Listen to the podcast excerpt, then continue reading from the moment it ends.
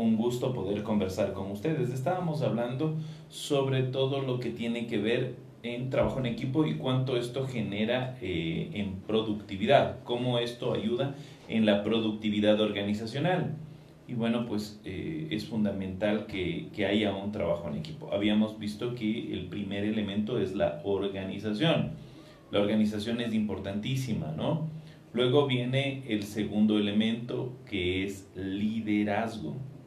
No existe trabajo en equipo si no existe liderazgo.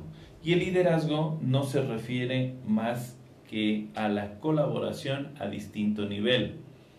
¿Sí? Que tanto colaboran cada uno de los niveles en la organización para generar resultados. A veces yo como jefe creo que solamente debo dar órdenes y les digo a la gente que haga y nada más. Otras veces, en cambio, creo que yo como jefe debo estar metido en todas las decisiones y no les dejo desarrollarse a mis colaboradores. Eso es un problema, ¿sí? Eso no es un verdadero liderazgo. Hay que ir soltando las cosas de a poco, hay que ir soltando poco a poco, parte por parte, hay que soltar. Es importante esto de, de, dejar que la gente se vaya desarrollando, ¿no? Ahí viene la colaboración.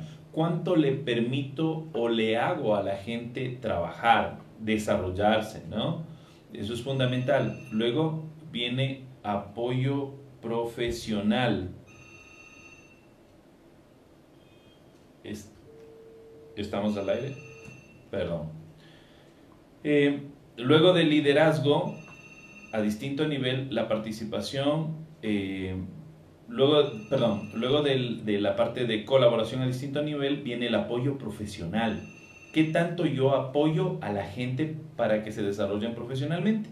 Ojo, esto no quiere decir que yo debo generar eh, un espacio solamente para que aprendan lo que necesito que aprendan en la organización. La gente debe desarrollarse en aspectos mucho más amplios de aprendizaje. Eh, es decir, si la persona todavía no terminó el colegio, es fundamental que yo le apoye en ese, en ese aspecto para que la gente crezca, para que la gente aprenda, para que la gente se desarrolle. ¿Sí? Es, es importantísimo eso. Luego, yo tengo la otra parte que es eh, el desarrollo en el trabajo en sí, en los conocimientos del trabajo en sí. Y esos conocimientos del trabajo en sí deben ser estructurados de una manera adecuada. ¿Qué cosas necesito yo realmente que la gente sepa? ¿Sí? ¿Hacia dónde quiero orientar el conocimiento de la gente? Eso es fundamental. Si yo no tengo orientado el conocimiento de la gente, entonces tengo problemas a largo plazo. Eh, a veces nosotros decimos que esperamos que la gente sepa lo que tiene que hacer, para eso le contratamos. Sin embargo, esto no es tan cierto. Nosotros hemos desarrollado algunas cosas que son específicas de nuestra organización, algunos procedimientos o tenemos algunas herramientas que en otro lado no tienen o formas de, de, de trabajo que otros no tienen. Entonces, como no somos iguales a la competencia, no podemos esperar a que todo el mundo haga lo mismo que nosotros hacemos, por lo tanto, que lleguen con ese conocimiento. No podemos esperar eso.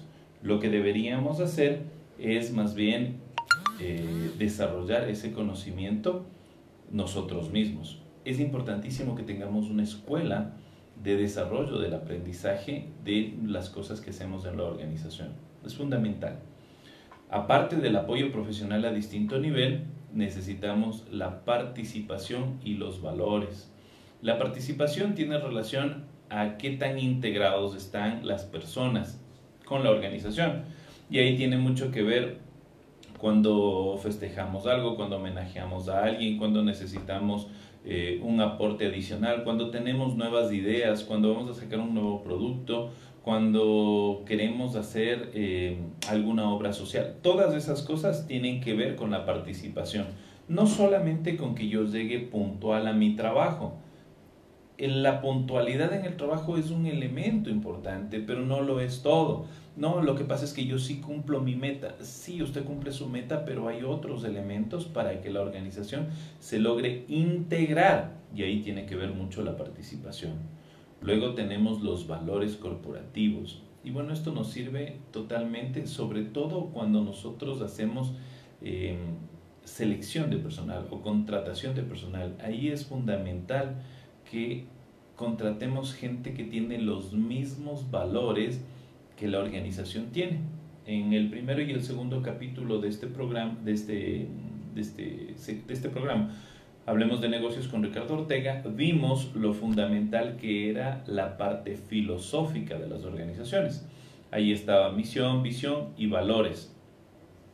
¿De dónde salen los valores? Bueno, salen de esa visión y esa misión. Ahí es importantísimo. Pero esos valores tienen que estar muy bien alineados con la propuesta de valor de la organización hacia el cliente. Y si yo le ofrezco o yo tengo unos valores estructurados en la organización, yo no puedo contratar gente que no tenga los mismos valores. Es imposible. Haga de cuenta un equipo de básquet, ¿no? Un equipo de básquet que necesita ganar un campeonato, todos tienen que trabajar en equipo. Si yo le pongo a mi equipo no a trabajar eh, conmigo, sino solamente a trabajar para mí, probablemente no tenga los resultados adecuados. Si yo empiezo a generar en cambio espacios donde se conecten ellos, probablemente tendré verdadero trabajo en equipo. ¿sí? Ahora, para poder hacer eso deben compartir los mismos valores, la parte filosófica. Porque si yo soy individualista, mis valores ya son diferentes. Si yo no soy honesto, pues ya mis valores no son los adecuados. Si yo, no sé, es, eh, hablemos de, de un centro médico, por ejemplo, una institución que se dedica a cualquier aspecto de la medicina, uno de los valores que debe tener es la pulcritud, ¿no es cierto? Es importante que esa persona esté bien, eh, que se le vea bien, es importante. Pero si esa persona normalmente aparece mal, aparece mal trajeada, mal vestida, no tiene los valores corporativos que yo le estoy ofreciendo a mi cliente interno y externo. Y ahí tengo choques. Luego viene el famoso trabajo en equipo en sí, ya el global. Y este trabajo en equipo es todo lo relacionado con pasión, pasión por lo que yo hago, qué tan apasionado me siento cuando trabajo, cuando trabajo en lo que, en lo que debería hacer, ¿no? ¿Sí?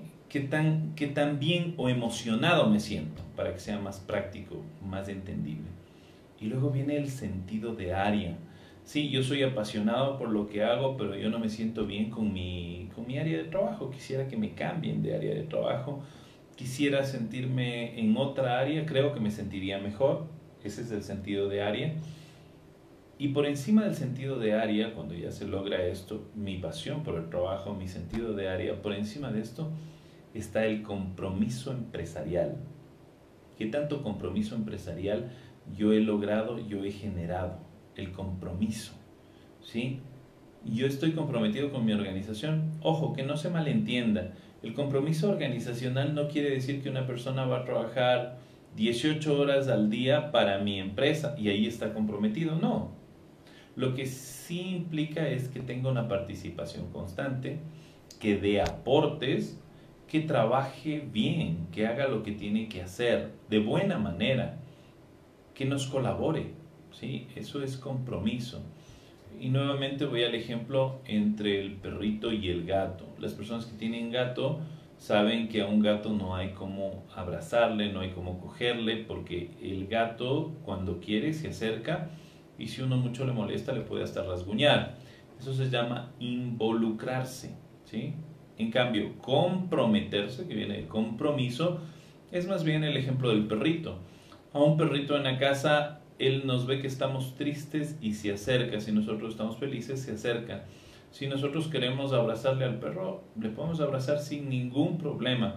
El perro está pendiente. Inclusive personas que le pueden eh, llegar molestas le hablan al perro, el perro se va por un costado y luego regresa y se acerca. Eso es compromiso, estar en las buenas y en las malas. Eso es compromiso. Entonces, generamos compromiso empresarial. Si logramos todos estos elementos, se genera un aspecto un poco más fuerte o se trabaja en un aspecto un poco más fuerte. Se llama fraternidad. Cuando ya hay fraternidad en la organización, se ha logrado el elemento más importante de todos, porque ahí sí las organizaciones crecen exponencialmente. Entonces es fundamental llegar a este, a este espacio. Eh, ahorita nos está escribiendo Víctor Manuel Murriagui. Doctor, ¿tiene algún manual o escrito de lo que está hablando? Bueno, sí hay una parte de eso. En realidad esto es una metodología bastante completa y nosotros para todo lo que es formación de equipos de alto desempeño tenemos una metodología al respecto, es una metodología completa con pruebas psicométricas, con varias cosas, ¿no? Eh, y con todo gusto, si algún rato lo necesita, con todo gusto, por interno, por este mismo medio, nos podemos comunicar y podemos conversar. Eh, estoy desarrollando un libro al respecto, pero en realidad todavía no lo he terminado, está en proceso. Ya mismo lo sacaremos el, el libro. Otro elemento importante es recordar que cuando yo hago una medición de trabajo en equipo, cuando yo hago una evaluación de trabajo en equipo, cuando yo quiero desarrollar un trabajo en equipo, yo debo desarrollarlo de una manera totalmente independiente. No puedo hacerlo yo mismo en la organización, es importante entender eso. ¿Por qué? Porque yo no puedo ser juez y parte. Hay cosas que yo voy a suponer que están bien, y luego yo las traslado a un papel y digo, no, sí están bien. No, ¿para qué voy a medir eso si, si nosotros nos va súper bien en eso? Toda la gente está comprometida, está como comprometidísima. La gente cree que yo soy un gran líder. Entonces, ¿para qué voy a estar midiendo eso? Pero en la realidad nosotros necesitamos medir esto y para poderlo medir debe hacerlo una persona totalmente independiente, alguien externo a la organización no debe hacerlo alguien interno. ¿sí? Eh, siempre se debe hacer con alguien que tenga la independencia como para decirnos en qué estamos fallando. Y a veces nosotros eh, tratamos de, de ser maduros, pero cualquier cosa que nos dicen nos hiere la susceptibilidad organizacional o la susceptibilidad personal. Y como yo soy el, el emprendedor, el empresario, me afecta muchísimo lo que están diciendo. Yo soy muy susceptible y ya no quiero hacer caso. Entonces, eso debemos evitar de toda forma. ¿sí? Por eso las evaluaciones en este tipo de trabajos, de cómo estamos a nivel de trabajo en equipo, debe ser totalmente independiente. Ya hemos visto algunos elementos de trabajo en equipo, ¿no es cierto? Estábamos viendo organización, es un elemento importante. Estábamos viendo liderazgo, es un elemento fundamental y trabajo en equipo. Liderazgo ya hablamos en otros capítulos, ¿no? Liderazgo tenía muchísimo que ver con elementos inclusive como los valores. Un líder sin valores no es un líder, ¿no es cierto? Era un antilíder, recordemos eso. Entonces es importantísimo que nosotros tengamos todos estos elementos de trabajo en equipo conectados. Organización, liderazgo, trabajo en equipo en sí, fraternidad, varios elementos que logran desarrollar una estructura para que mi organización crezca exponencialmente. Ese es el, el, mensaje para el día de hoy. Y para cerrar un poco este mensaje del día de hoy, quiero comentarles o contarles una historia final. Hace muchos años empezaron a pelear entre los animales o hablar entre los animales y decían eh, perdón, me llega un mensaje. Víctor Manuel Murriagui. Doctor, ¿usted puede hacer asesoría externa a emprendedores?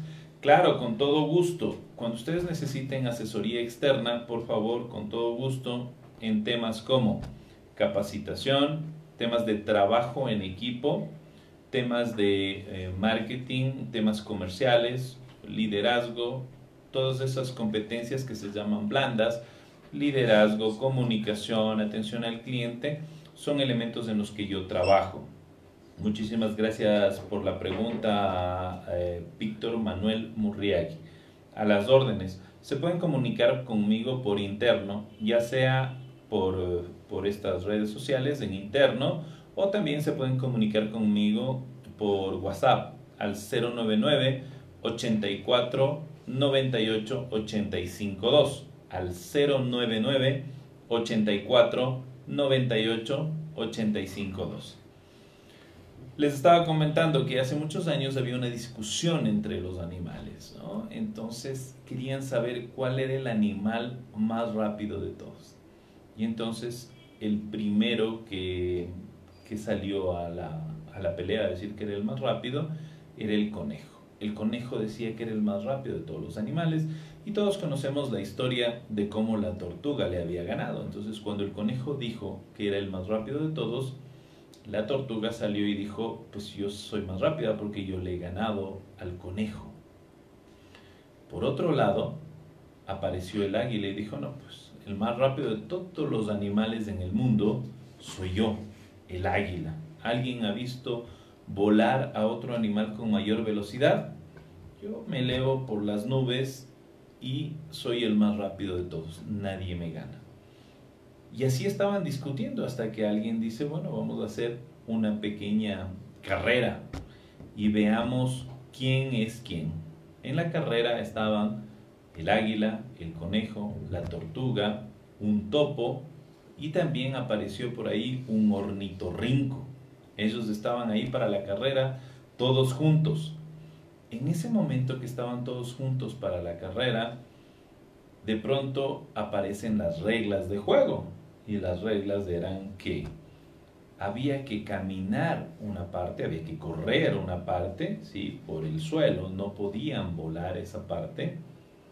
Luego de eso, había otra parte que había que cruzar un río que era muy caudaloso luego otra parte en la que había que correr, nuevamente una parte en la que había que cruzar un lago y la parte final donde había que ir por unas cuevas y salir al otro lado.